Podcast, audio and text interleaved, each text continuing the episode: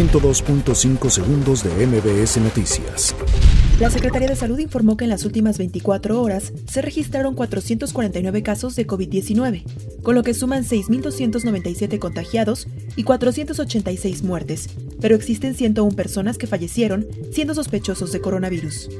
El subsecretario de Salud, Hugo López Gatel, respondió al gobernador de Michoacán, Silvano Aureoles, que el Tecnológico Nacional de México Campus Morelia es el que se encuentra arreglando los 111 ventiladores mecánicos del IMSS.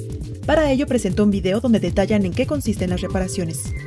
La Junta General Ejecutiva del INE amplió la suspensión de plazos para la atención de los procedimientos administrativos y el cierre de los módulos de atención ciudadana hasta que cesen las condiciones sanitarias derivadas de la emergencia sanitaria de COVID-19. Durante la actual contingencia por COVID-19, un total de 123 empresas de outsourcing del sector servicios y de la construcción despidieron a trabajadores en un rango que va de los 150 y hasta 1900, informó la Secretaría del Trabajo y Fomento al Empleo. El Instituto Politécnico Nacional comenzó a aplicar pruebas de detección de COVID-19 de forma gratuita a los miembros de la comunidad politécnica y jubilados que presenten síntomas de la enfermedad.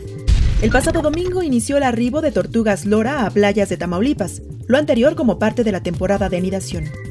Debido a la emergencia sanitaria por el COVID-19, Rosario Robles fue trasladada del área de observación a la de población general del Centro de Reclusión Femenil de Santa Marta, Acatitla. La subsecretaría del Sistema Penitenciario habilitó carpas en siete reclusorios, las cuales cuentan con hasta 150 camas y servicios básicos, a fin de que los internos que hayan sufrido la enfermedad puedan pasar ahí su proceso de recuperación.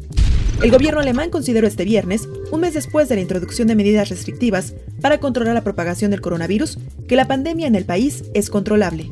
102.5 segundos de MBS Noticias.